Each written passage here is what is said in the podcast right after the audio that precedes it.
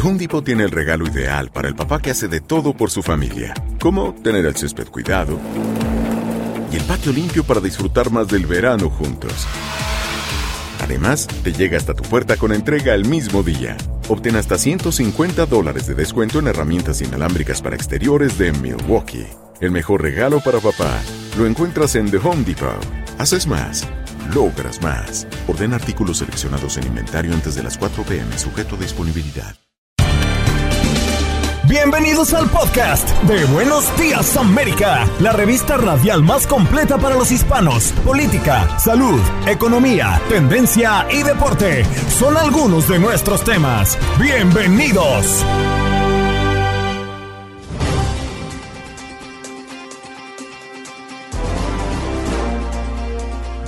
Hoy en Buenos Días América hablamos de la evolución de la tecnología. Se está convirtiendo en un factor de peso para escoger carreras. Hoy tuvimos el privilegio de contar con Andrea Rubio, entrenadora personal digital, Sandy Higuero, UX designer, Liz Naika Blanco, maquilladora digital, Lili Usurieta, lanzadora de cursos digitales para hablar de las profesiones digitales.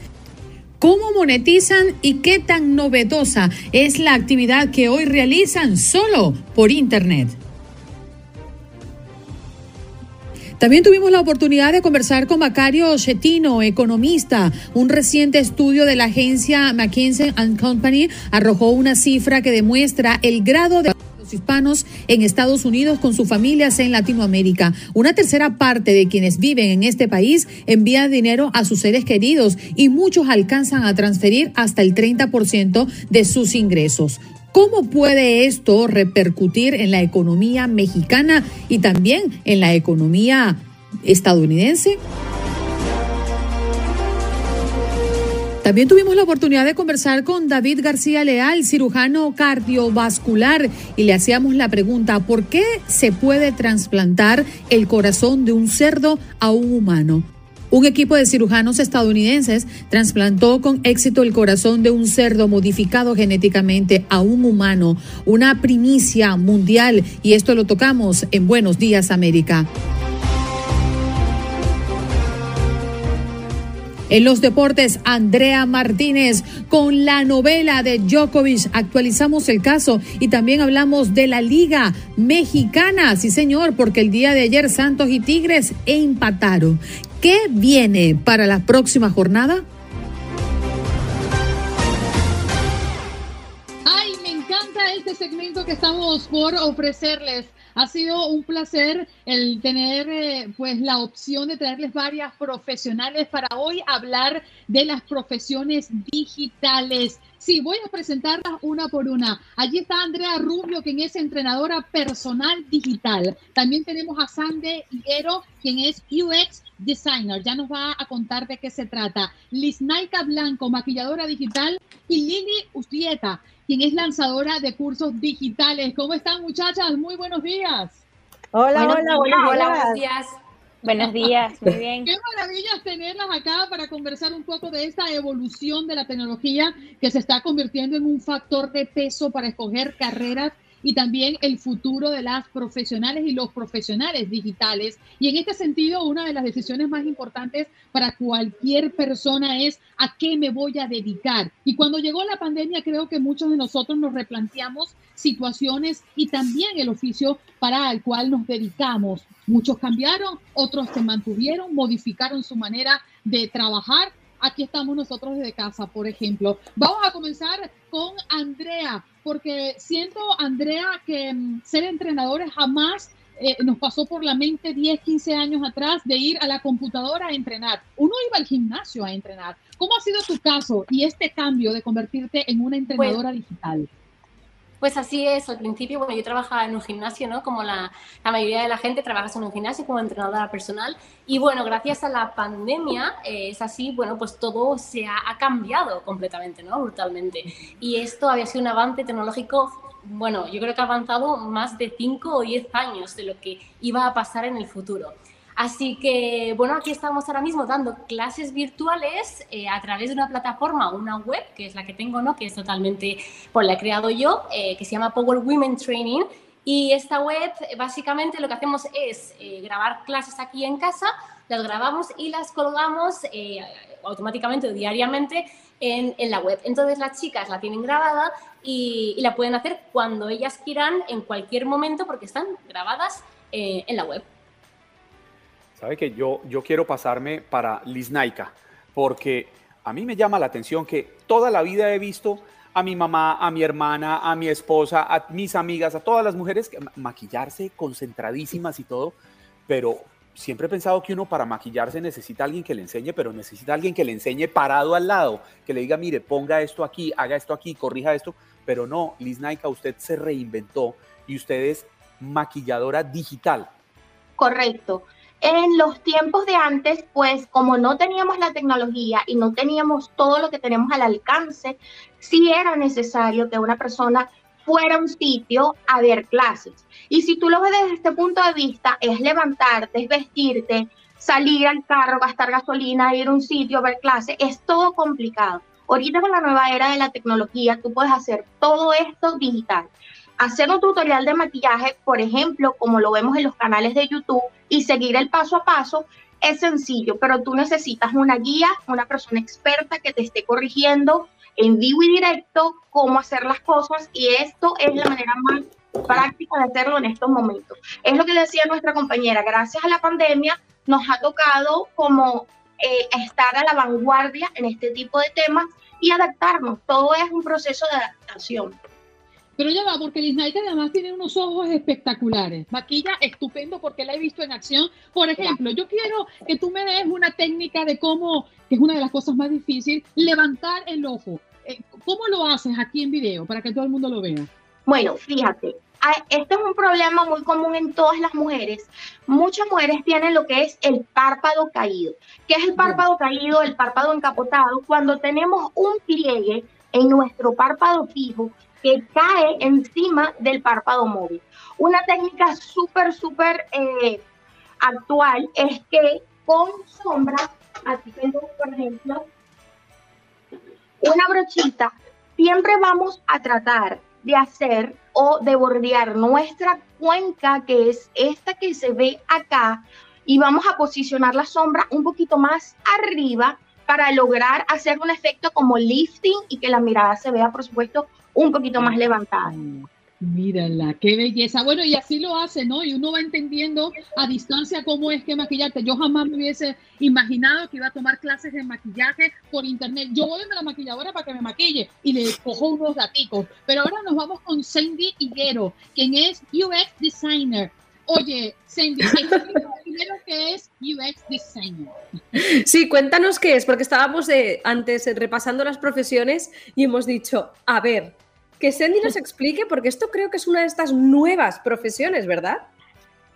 Sí, sí, sí, es un poco complicado. Yo creo que hasta yo que lo hago a veces no te lo sé explicar porque conlleva un proceso muy largo de muchas fases que se tienen que hacer de principio a fin, pero de verdad se enfoca más que todo en mejorar la satisfacción del usuario cuando interactúa con un producto digital, sea una app o una página web, y eso lleva a mejorar eh, la usabilidad, de ese producto, porque lo llamamos un producto, es un producto digital, la accesibilidad, o sea, para personas, por ejemplo, que tienen problemas con la audición o con la vista, y también la interacción eh, del producto con el usuario de principio a fin, sea que, por ejemplo, estés comprando eh, ropa online, ¿verdad? Y a lo mejor el proceso entre tú buscar lo que estás queriendo comprar y también comprarlo, eh, se te hace un poco complicado o frustrante, decides dejar esa experiencia. Entonces, los clientes llegan a nosotros y nos dicen, bueno, tenemos problemas con la experiencia de usuario y queremos mejorarlo.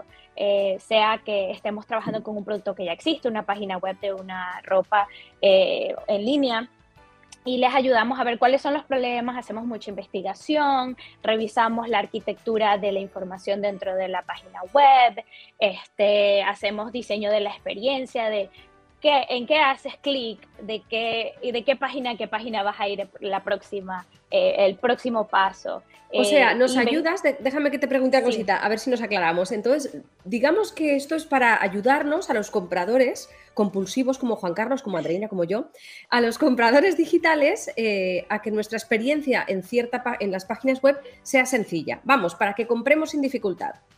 Es correcto. Eso todo tiene que ver con diferentes, no necesariamente una página web de comprar ropa, pero digamos eso como un ejemplo definitivamente. Y usamos la tecnología, usamos mucha investigación sobre el usuario, cuáles son las necesidades también del cliente, por ejemplo, el cliente que quiere hacer, vender más sobre, eh, no sé, la ropa de mujer, a lo mejor la ropa de mujer no se vende tanto, casualmente sabemos que no es así, ¿verdad? Eh, y investigamos todos esos problemas y como dices tú, hacer que esa experiencia sea más fácil, que sea súper fácil encontrar lo que estás buscando y luego comprarlo. Y no sea frustrante sobre todo. Muy bien. Bueno, muy interesante. ¿Y nuestra siguiente invitada? Carlos, sí, a Lili y Surieta, que es lanzadora de cursos digitales, porque a mí lo que me llama la atención de, de, de este oficio que hoy practica Lili eh, tienes el micrófono cerrado, Lili, por cualquier cosita, em, es que ella convierte en todas estas ideas si Andrea quiere entre, eh, mantener su entrenamiento digital, si Sandy quiere impartir sus conocimientos, si Lisnaika eh, necesita impartir estos cursos, Lili es la que canaliza esas ideas para lanzarlas como curso. Increíble, a mí me parece extraordinario el trabajo que hace Lili porque es un trabajo muy minucioso pero que permite rentabilizar el oficio que hoy tenemos. Lili, buenos días. Explícanos un Hola, poco. Hola, Andreina, muchas gracias. Bueno, sí, eh, yo actualmente trabajo mucho con marcas personales, celebridades, influencers, personas que tienen un infoproducto, justamente un infoproducto, un infoproductor es una persona que construye un curso online, por ejemplo, y lo pone al mercado. Yo trabajo todas las etapas que van desde la construcción hasta el proceso de lanzamiento, como nosotros lo llamamos. En un lanzamiento hay diferentes etapas donde tienes que tener una persona que te pueda orquestar todo para que esto salga de principio a fin de la manera más exitosa posible. Por ejemplo, Lili, haznos un ejemplo. Yo soy eh, una maquilladora, vamos a poner el caso de Lisnaika, y yo quiero lanzar un curso, pero yo no sé cómo comenzar. ¿Qué es lo que tú le dices, cómo la asesoras? Bueno, siempre lo primero que tenemos que ver es cuál es el objetivo que necesita, en este caso, el experto, el profesional que va a lanzar, ¿no? ¿Verdad? Por ejemplo, objetivos de lanzamiento, el primero y el que todo el mundo busca es monetizar, ¿no? ¿Verdad? Los lanzamientos generan picos altos de facturación. ¿Qué significa esto? Que durante un periodo, por ejemplo, siete días, pueden ser más días, voy a hacer un sinnúmero de actividades para que este lanzamiento se lleve con éxito. ¿Qué significa? Que yo voy a vender este infoproducto y voy a hacer diferentes acciones para que esto se lleve con eh, naturalidad y de la manera más correcta. Entonces, ¿qué tenemos que hacer? ¿Cuál es el objetivo que vamos a alcanzar? ¿Con qué recursos contamos? ¿Cuál es el equipo que vamos a tener? Tengamos en cuenta que preparar un curso online requiere de un gran esfuerzo por parte del experto, ¿no verdad? Pero a su vez necesita el otro lado que es la parte técnica. ¿Cómo subo? ¿A qué plataforma subo? Cuál es la etapa, cuál es la planificación. Tengo que hacer publicidad, no tengo que hacer publicidad. Tengo que incorporar al equipo un diseñador gráfico, tengo que construir videos. ¿Qué más tengo que realizar? Tengo que crear contenido. Entonces, todo ese paso a paso hay que trabajarlo de la manera correcta para minimizar los riesgos y bajar la incertidumbre. Sabe que yo quisiera hacerle una pregunta a las cuatro, si me la pueden responder en 20 segunditos cada una en el mismo orden en el que hablaron porque llevamos 22 meses de pandemia, una pandemia que nos obligó al encierro durante un largo tiempo y esto nos reinventó a muchos. ¿Ustedes qué prefieren hoy? ¿Cómo están o regresarían a la vida antes de la pandemia? Andrea. Yo no regreso a la vida antes de la pandemia ni loca. Estamos hablando de laboralmente hablando. ¿eh? Exacto. Eh, no, no volvería. Presencialmente trabajar para mí, por ejemplo, yo soy mamá de un niño de dos años y medio y aquí en España es súper complicado ser mamá y a la vez trabajar en un trabajo normal, con horas normales, porque realmente en las guarderías, bueno, es una locura. Así que ahora mismo yo me quedo donde estoy. Liz Naika. Igual que Andrea, soy mamá, este, tengo una familia y la comodidad que nos ofrece ahorita trabajar online no la cambio por ir a un sitio de trabajo y pasar adversidades y todo lo demás. Así que aquí donde estoy, estoy muy bien. Sandy. Sí, bueno, yo no soy mamá, pero eh, para mí la importancia de estar en mi casa, en mi hogar, de no tener que hacer el commute, como decimos en inglés, porque estamos en Houston y aquí todo toma una hora mínimo llegar. Eh, me ahorro mucho tiempo de poder estar en mi hogar, con mi familia, y también el poder ser más, em, productivo. Creo que eso ha cambiado muchísimo eh, la, la, productividad de las personas que trabajamos a nivel online y me imagino que las otras chicas están de acuerdo con eso. Eh, y tienes ese balance. A mí me encanta ver a las personas, me encanta estar en eh, presencial en la oficina, pero he encontrado esta nueva versión de cómo trabajar desde mi hogar y cómo poderlo hacer productivamente y me encanta. Así que creo que no pudiera regresar o tener por lo menos la, la opción. ¿Y Lili? ok, yo vengo trabajando en Internet hace más de 10 años. He venido teletrabajando mucho antes de la pandemia porque tengo una agencia de asistentes virtuales quienes también es una nueva profesión que se está sumando en este momento y que toma impulso. Antes de la pandemia teletrabajaba, después de la pandemia sigo teletrabajando y no lo cambiaría por absolutamente nada. Mm. Muchachas, gracias por darse cita a este espacio Buenos Días América y compartir pues eh, sus experiencias, ¿no? En medio de estas profesiones digitales. Conversábamos con Andrea Rubio, entrenadora personal digital, Sandy Higuero, UX designer, ya nos explicó de qué se trata, Liz Naika Blanco, maquilladora digital y también Lili Usvilleta Usurieta, ay Dios mío, siempre lo pronuncio al revés, eh, lanzadora de cursos digitales. Hoy en Buenos Días América, hablando de las profesiones que ustedes pues no, quizás no lo palpan, pero básicamente están allí, solo, exclusivamente para el Internet.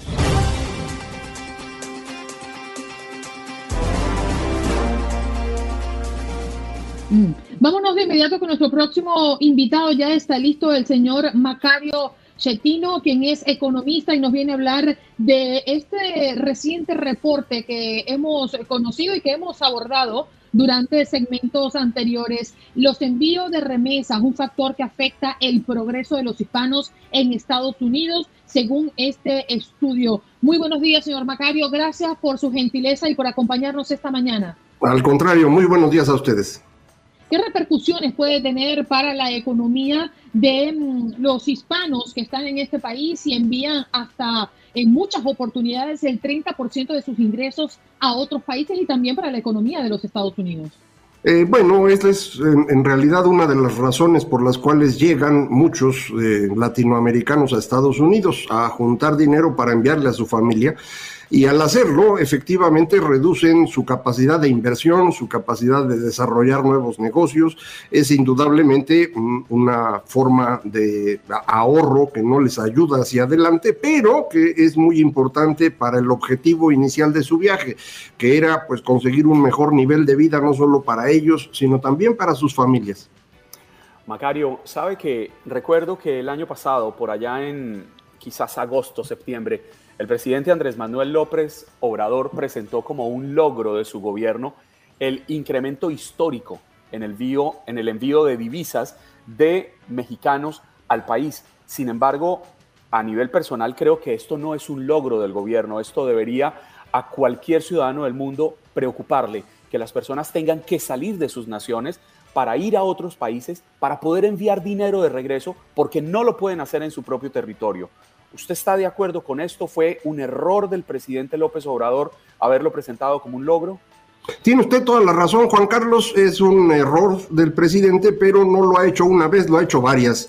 Eh, en realidad a él le ayuda mucho, estamos recibiendo en México ya en el orden de 50 mil millones de dólares al año de remesas y estos recursos ayudan a que los mexicanos eh, estén en mejor condición, vivan un poco mejor, algo que el gobierno mexicano no ha logrado que ocurra, de manera pues que a él en, en términos políticos sí le beneficia este dinero, pero yo coincido con ustedes, eh, no es un logro de México, eso es un defecto.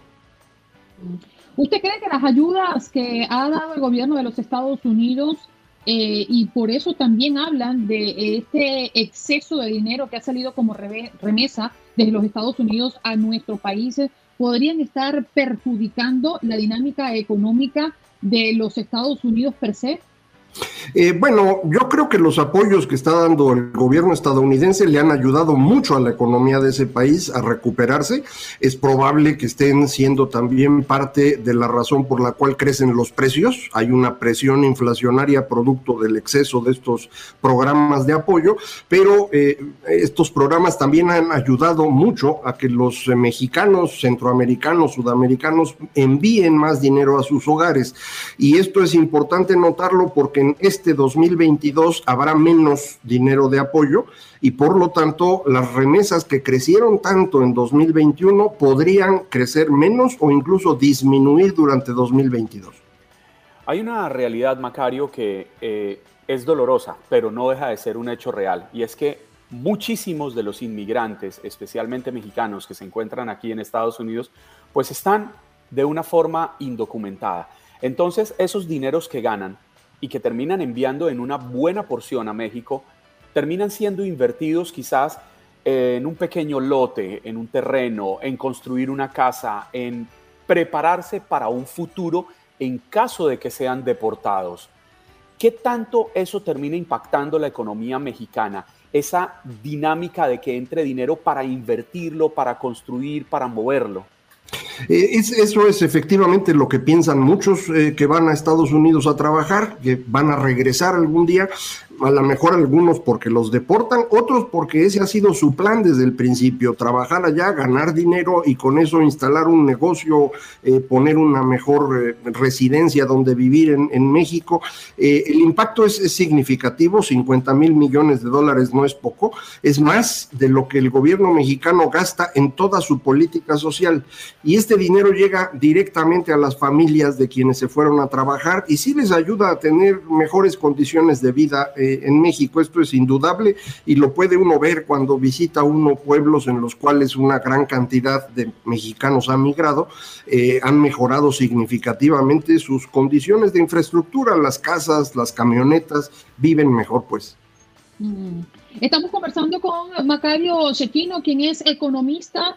Em, se me ocurre preguntarle esos eh, trabajos que nadie quiere hacer y esta masiva renuncia que se presentó como una renuncia récord en cifras en los Estados Unidos el pasado mes de noviembre versus las empresas latinas o hispanas en los Estados Unidos, porque se proyecta que los latinos representen el 22.4% de la fuerza laboral de este país para el 2030 y que suba a más del 30% para el 2060. ¿Usted considera que realmente va a incrementarse esta cifra como tal? Es probable que se incremente todavía más de lo que usted acaba de comentar porque eh, hay una mayor dinámica demográfica de parte de los hispanos de la que tienen el resto de los estadounidenses. Eh, esto ya se nota muy claramente en los censos de población. Eh, de manera que sí, es, es, muy importante la presencia de los latinoamericanos en general en Estados Unidos. sin embargo, no han sabido, y este ha sido un gran error, me parece, no han sabido reflejar esto en fuerza política a diferencia de lo que ha ocurrido, por ejemplo, con los cubanos que llegaron a Miami y se convirtieron en un centro político relevante y esto les ha ayudado a tener más éxito. El resto de los latinoamericanos no, no ha sabido reflejarlo en temas políticos y es por eso que no han podido tener mejores condiciones laborales en muchos casos. Entonces, muy importante al futuro, perdón. Sí. Usted tendrá, disculpe la interrupción, una cifra promedio en cuanto al salario de los inmigrantes hispanos en este país. Eh, no es sencillo tenerla porque una cantidad de mexicanos son indocumentados, otros eh, son de primera generación eh, migrantes. Lo que sabíamos a grandes rasgos es que los mexicanos que viven en Estados Unidos pueden generar cerca de la mitad del Producto Interno Bruto que se genera en México. y estamos hablando de una proporción de mexicanos que debe rondar 20 o 25 millones de personas, contando a los que son migrantes de primera generación y de segunda generación. Entonces, esto significa que un mexicano en Estados Unidos se convierte en una persona tres veces más productiva en ese país de lo que es en México. ¿Y usted cree que ese fenómeno de la migración de las personas que buscan ese llamado sueño americano, persiguiendo ese mejor ingreso, podría haberse revertido en el momento, no solo en México, sino en el resto de los países latinoamericanos, en el momento en que nuestros gobiernos logren voltear esa realidad, logren ofrecer estabilidad, o siempre va a seguir siendo llamativo ese sueño de ganar en dólares una moneda que, por cierto, es muchísimo, muchísimo más fuerte la capacidad de atracción de las economías exitosas es eh, muy grande y se mantiene por mucho tiempo. Ocurre, por ejemplo, en Europa, en donde la Unión Europea ha logrado que muchos países eleven su nivel de vida y la gente sigue migrando a Alemania, que es el núcleo económico de ese continente. Eh, yo quisiera ver lo que usted acaba de decir, que logremos en América Latina tener países exitosos, pero pues eh, todo indica que al menos en lo que resta de este siglo eso no va a ocurrir. Eh, tenemos una gran capacidad de destrucción en América Latina en términos políticos y ya tenemos mucha experiencia en eso, es, una, es una tragedia. Sí, pero sabe Macario que me, preocupa la cifra que da, porque estamos hablando de lo que resta del país, del, del siglo, perdón, y restan 78 años. Quizás si Estados Unidos decidiera dejar de vernos como el llamado patio trasero, si decidiera dejar de enviar la producción a países como China, como Taiwán, como Filipinas y trajera la producción a Latinoamérica, ¿no podría ser este el camino primero para acabar la corrupción en nuestros países porque ya no va a haber que no va a haber necesidad de robar, sino para acabar el narcotráfico, las bandas criminales y especialmente ese éxodo masivo de latinoamericanos hacia el, el norte? Sí, nada más es al revés. Los que tenemos que dejar de vernos como patio trasero somos nosotros. Somos nosotros los que causamos eso. No es un problema de Estados Unidos hacia América Latina, es nuestro. Nosotros somos los que no somos capaces de atraer esa inversión, como si ha sido capaz China, por ejemplo. Eh, esto es lo que tenemos que resolver y para eso necesitamos ver el mundo distinto. Quien nos causó mucho daño eh, fue José Enrique Rodó con este libro de Ariel hace 120 años, que nos ha ido convenciendo de que nosotros defendemos una tradición hispánica y nuestro enemigo es Estados Unidos. Mientras pensemos así, va a ser muy difícil para América Latina.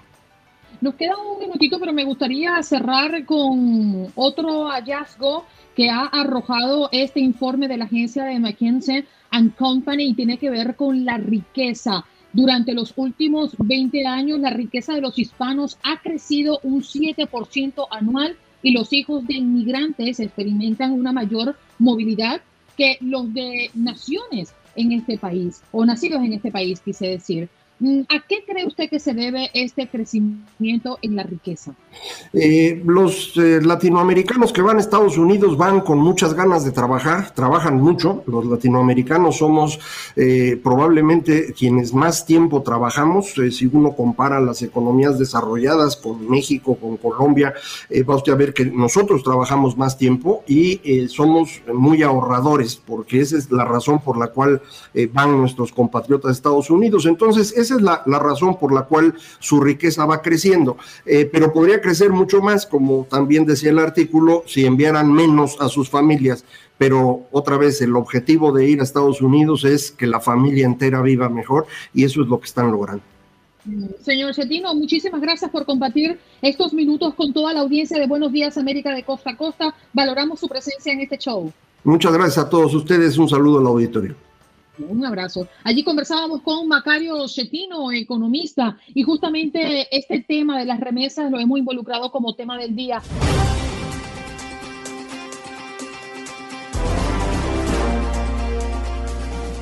Bueno, vámonos de inmediato con nuestro próximo invitado. Él es David García Leal, cirujano cardiovascular quien va a abordar con nosotros el tema que ha sido prácticamente tendencia y es que la Escuela de Medicina de la Universidad de Maryland trasplantó con éxito en un hombre de 57 años el corazón de un cerdo. Los avances de la ciencia. Muy buenos días, doctor. Gracias por estar con nosotros. Muy buenos días, Este, gracias por la invitación. Un placer estar con ustedes. Muchas gracias, doctor García Leal. Pues, ¿cómo explicar el avance que ha tenido la ciencia y cómo podemos poco a poco em, tener esto como opción, ¿no? A nosotros quizás nos hacía imposible el que un humano pueda vivir con un corazón de cerdo. ¿Cómo científicamente puede usted explicárnoslo? Sí, bueno, este, los seno trasplantes o senotransfusiones se iniciaron en la historia de la medicina desde 1667, Jean-Baptiste Denis, un francés, quien fue el primero que hizo una transfusión en un niño de sangre de cordero al niño, ¿no? Esto, por supuesto, estamos hablando de la historia de la medicina, pero esto este, fue llevado a cabo en esa oportunidad. En este caso fue exitoso, en otros casos no fue exitoso. Por supuesto, hay cuestiones de compatibilidad de genética que, bueno, la ciencia ha aclarado eh, después del proyecto del genoma humano y todo este avance nos ha permitido ir avanzando. En el 67, en el 64 se hizo el primer trasplante de corazón de cerdo a baduino, que es un, primate no humano, este, y fue exitoso.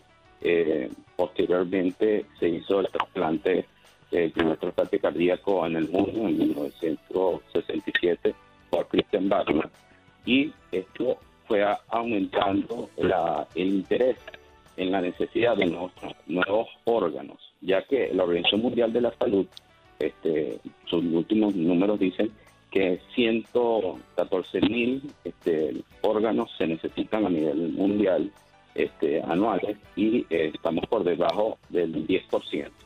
Este, hay una falta de órganos, por supuesto que no hay una cantidad de donantes para toda esta población de pacientes que necesitan un órgano, sea corazón, pulmón, riñón, páncreas, para poder sobrevivir. Son pacientes que tienen enfermedades terminales. Las enfermedades cardiovasculares eh, pueden ser estructurales, congénitas o adquiridas, enfermedades no revascularizables, en las cuales estos pacientes están condenados a tratamiento médico y de una alta mortalidad. La tecnología se ha desarrollado este, con esta compañía eh, que logró generar este, el primer corazón de cerdo eh, modificado con ingeniería genética y esto permitió corregir este, ciertos genes que no son compatibles entre especies. El corazón de, cochino es muy similar al corazón de primate y al corazón humano y por esto se escoge esta especie. Esta especie se ha modificado en tres genes que producen rechazo para el organismo humano del corazón eh, de primate, por lo cual eh, no fue tan exitoso en sus primeros experiencias, este, pero al modificarse este grupo de la Universidad de Maryland en Baltimore, el doctor Mohamed Mujadini, él ha podido, a través de la inscripción genética, alterar ciertos genes que nos permiten no tener ese rechazo al órgano del donante, que es el, cerdo, y le aplica seis genes humanos a ese corazón para que el, el organismo, el sistema inmunológico de del cuerpo humano lo reconozca como propio. Incluso tiene un gen que evita que haya crecimiento, o sea, que haga una cardiomegalia, que es una de las causas que, produce rechazo o falla de este trasplante. Sí, sabe, que yo quería hacerle una pregunta porque estuve leyendo alrededor de este trabajo hecho en la Universidad de Maryland por su escuela de medicina y terminé encontrando que este cerdo que tenía un año de edad fue criado en unas condiciones muy específicas. Obviamente, pues uno imagina que no es un cerdo que pueden tener eh, en, cualquier alimentación ni en cualquier lugar. ¿Qué, ¿Qué, se requiere, qué se necesita para poder usar un animal en un trasplante con humanos, hablando del cuidado y de la crianza de este animal? Sí, bueno, esto existen protocolos de investigación que se han desarrollado durante el, tiempo en el cual estos este, animales son criados especialmente para este, estos eventos científicos, lo cual este, tiene muchas restricciones de, a nivel de, desde que se cría hasta que se hace el estudio científico y este, incluso hay unos virus que hay que este, controlar genéticamente a nivel de, todos estos eh, protocolos de seguridad para que esos no reflejen en el órgano receptor, en el cuerpo receptor que va a recibir el trasplante. Y esto es una ciencia que cada día está avanzando y creo que si esto ya tenemos cinco días de ese trasplante y lo más importante que no hubo rechazo agudo inmediato, que eso es un gran logro de la medicina. Este, esto es algo así como eh, llegar a la luna. Después de aquí vamos a otras fronteras. Este, es muy interesante y es muy importante el avance el médico, tecnológico, genético, que esto va a poder traer a una población muy grande de pacientes muy enfermos que necesitan una opción y, eso mantener la esperanza y la fe para poder ser tratados. Es muy importante. Doctor, tengo una pregunta. perdona, Juan Carlos, creo que te, he interrumpido. Tengo una pregunta. ¿Qué tanto afectan, están involucradas las cuestiones eh, éticas en este tipo de procedimientos? Sí, por supuesto que hay unos protocolos éticos y morales eh, en el cual eh, se cumplen cuando se hacen estos trabajos de investigación, se está estandarizado internacionalmente, este, por lo cual el beneficio que se, que se va a obtener eh, para la salud de la humanidad es inimaginable. Imagínense insuficiencia renal, trasplante renal, trasplante de páncreas en pacientes diabéticos, que es una población muy grande a nivel mundial, con alta mortalidad a largo plazo, eh, corazones, hígados, es muy interesante. Doctor, nos queda un minutito, pero le tengo una pregunta porque entiendo que el paciente David Benet, quien recibió ese trasplante, no era apto para un trasplante humano. ¿Cuáles podrían ser las razones de que una persona no pueda recibir un trasplante de humano?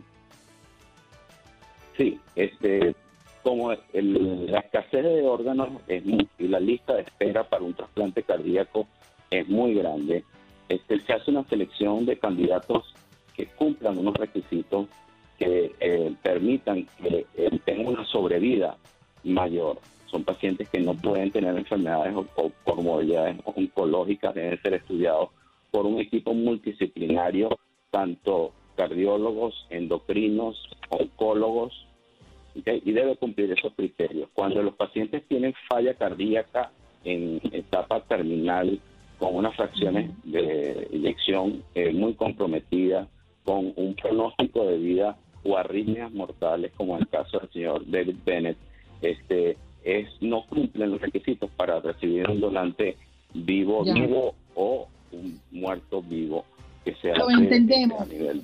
Doctor, mejor explicado, imposible. Lamentablemente el tiempo se nos acabó, pero agradecemos su participación en este programa. Un abrazo. Muchísimas gracias por la invitación. Estamos a la orden. Muchas gracias, David García Leal, cirujano cardiovascular. Y el hombre que recibió el trasplante dijo, era morir o someterme a este trasplante. ¡Wow! Ya regresamos. Estás escuchando el podcast de Buenos Días América, la revista radial más completa para los hispanos. Escúchanos en las diferentes plataformas: Euforia, Spotify, TuneIn y iHeartRadio. Tu DN Radio. Vivimos tu pasión. Home Depot tiene el regalo ideal para el papá que hace de todo por su familia, como tener el césped cuidado el patio limpio para disfrutar más del verano juntos. Además, te llega hasta tu puerta con entrega el mismo día. Obtén hasta 150 dólares de descuento en herramientas inalámbricas para exteriores de Milwaukee. El mejor regalo para papá lo encuentras en The Home Depot. Haces más, logras más. Orden artículos seleccionados en inventario antes de las 4 pm, sujeto a disponibilidad. Como dicen los grandes, la liga se gana partido a partido. Partido a partido. En Buenos Días América, Contacto Deportivo.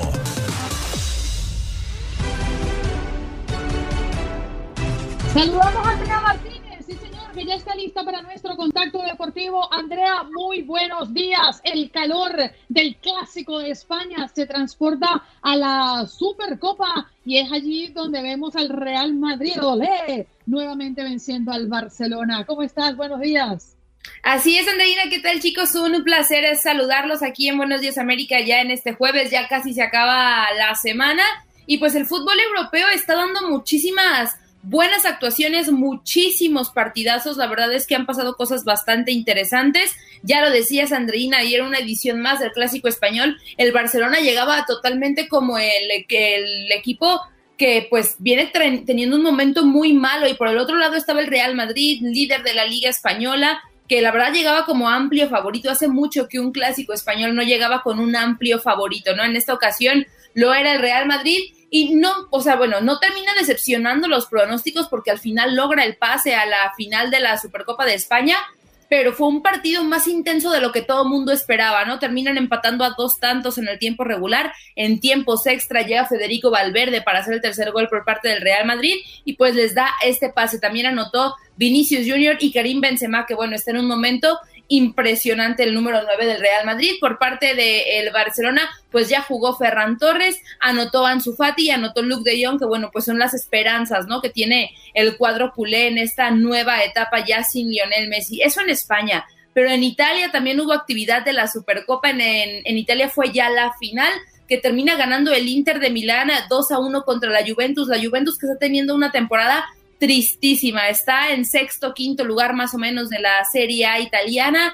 Pierde esta Supercopa de Italia, dos goles por uno contra el Inter, como ya lo mencionábamos. Primero la Juventus hace el gol eh, cortesía de Weston McKinney y después el, Inter eh, le daría la vuelta, primero un penal a de Lautaro Martínez y después llegaría otro tanto de Alexis Sánchez en un partido que también se fue a los tiempos extra. Entonces, bastantes emociones dentro del fútbol europeo. En la Copa de la Liga también ya tenemos eh, inglesa, también ya tenemos al primer eh, finalista. Se trata del Chelsea, que en un global de 3-0 terminó eliminando a la Tottenham. Hoy eh, hay agenda en el fútbol europeo. La otra semifinal de la Supercopa de España, el Atlético de Madrid de Diego Pablo Simeone se estará enfrentando al Athletic Club, en lo que, bueno, pues el que sea de ellos tendrá la, la final de este, de este, de este, de este torneo, perdón. Y por parte de la liga, hoy también se juega la vuelta de la siguiente semifinal, que será el Liverpool contra el Arsenal. Entonces, así las cosas en el viejo continente, la verdad,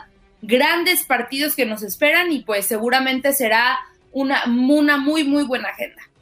Sí, definitivamente. Y también pues eh, lo que tenemos eh, como ilusión, ¿no? Los que queremos y admiramos el trabajo del Barcelona como institución, que pueda finalmente el nuevo técnico tomar las riendas de un equipo malogrado, debilitado, un poco eh, desestabilizado por la ausencia de Messi, porque definitivamente este tipo de cambios eh, más allá de tener como alternativa el ingreso o vistiar nuevas figuras para fortalecer el plan del equipo, pues esto toma tiempo, ¿no? Y a Xavi también le, le tocó fuerte la llegada en un momento muy crítico para el equipo. Sí, y, y de hecho digo, al final, pues sí, pierde el Barcelona el pase a la final, pero creo que ya vimos un equipo muy diferente al que habíamos visto en las últimas fechas. Toma tiempo el, recuperar, el volver a hacer lo que se era antes, pero al momento creo que Xavi va por buen camino, está haciendo bien las cosas, dio un gran partido contra el Real Madrid, al final pues por un gol terminan perdiendo, pero creo que el Barcelona ganó ayer en el aspecto de que se ve un Barça totalmente diferente, ¿no? Algo que los aficionados necesitaban, algo que los aficionados querían y pues al final se les está dando. Mm, bien. Andrea, me imagino que ya en el próximo contacto deportivo estaremos hablando de la Liga Mexicana y lo que ha dejado el empate de Santos y Tigres el día de ayer y lo que sigue viniendo ya de cara al próximo fin de semana. Así es, sí, el fútbol mexicano tampoco para el tema del COVID, sigue reprogramando partidos y vamos a tener juegos casi casi todos los días. Djokovic lo deportan no lo deporta, va a jugar, aunque ya se dio el sorteo y estuvo en el sorteo. Esto es un revolú, Andrea. esto, es una, esto es una telenovela, eso no es un revolú, es una telenovela lo que este señor está protagonizando. Sí, la verdad es que el tema de Novak Djokovic está bastante complicado, chicos. Un placer saludarlos de nueva cuenta, porque en teoría y según lo que decían los medios este, australianos, el día de hoy se iba a dar eh, la decisión al final si deportaban o no a Djokovic, porque hay que decirlo, el ministro de Inmigración, que en este caso es Alex Hook, él tiene toda la autoridad para deportar a quien quiera. así el tribunal haya dicho que sí, que no, como sea, tiene todo el derecho de deportar a quien quiera. Y él dijo, yo voy a tomar la decisión si Djokovic se va o no se va. La decisión se iba a tomar hoy. Al final de cuentas, eh, según la prensa australiana, no se va a tomar eh, esta decisión el día de hoy. Aquí lo importante es que el Australian Open ya comienza el lunes. Entonces, básicamente quedan tres días, porque bueno, recordar que en Australia son como 15 horas más que aquí. Básicamente quedan tres días para eh, pues que Alex Hawk pueda tomar esta decisión respecto al futuro del tenista. Como dice Andreina, ya están los sembrados para ese Australian Open. Nova Djokovic aparece en el primer lugar. Desde mi punto de vista, creo que lo van a dejar participar. Para mí no se me hace la decisión correcta, no se me hace la decisión más coherente, pero creo que si ya han estado aguantando tanto y si han hecho tanto rollo para que Nova Djokovic se quede, se va a quedar en el Australian Open. Hay factores importantes en el tema de Australia. Número uno, están en elecciones. Entonces también eso tiene que ver, me parece, en el tema de Djokovic. Creo que ya se está politizando el tema del deporte y, es, un factor importante. Número dos, las ganancias que dejaría el Australian Open este, con Djokovic son totalmente diferentes a las que dejaría un Grand Slam sin Djokovic. Insisto, me parece una decisión errónea, pero yo creo que al final el tenista se va a terminar quedando para competir en el Australian Open. Lo que sí es que hoy este, el comité organizador ya dio a conocer, se va a reducir el aforo al 50% de las entradas, solamente en aquellas jornadas que las entradas que se hayan vendido no superen el 50%. Es decir, si hay un día que ya vendió todos los boletos, pues todo va a tener todo el aforo. Pero los que tengan menos del 50% solamente tienen permiso para vender 50% de entradas. Mm, me, quedo, me quedo con el comentario, mire, el que está en este momento en la pantalla de Paul Gregory, que lo deporten por mentiroso. Sí, yo, me sumo, yo me sumo a lo que dice Andrea. Creo que el mensaje que se está enviando es totalmente erróneo. Nadie puede estar por encima de las reglas, nadie puede estar por encima de la ley. No hay Djokovic, no hay fama, no hay éxito que pueda estar por encima de eso. Y resulta que el deporte enmarca los grandes valores de la humanidad. Y lamentablemente, eh, Djokovic, que para mí ha sido un gran deportista, que para mí me encantaba verlo jugar, me encantaba ver la sonrisa que con, la, con la que jugaba, el carisma con sus seguidores, todo, me parecía una gran persona, creo que está mostrando una faceta totalmente desconocida para nosotros y se está enviando el mensaje equivocado a nuestra juventud, a quienes siguen el deporte, no es posible que uno salga y mienta, no es posible que uno engañe, no es posible que uno vaya en contra de las reglas y aún así se salga con la suya.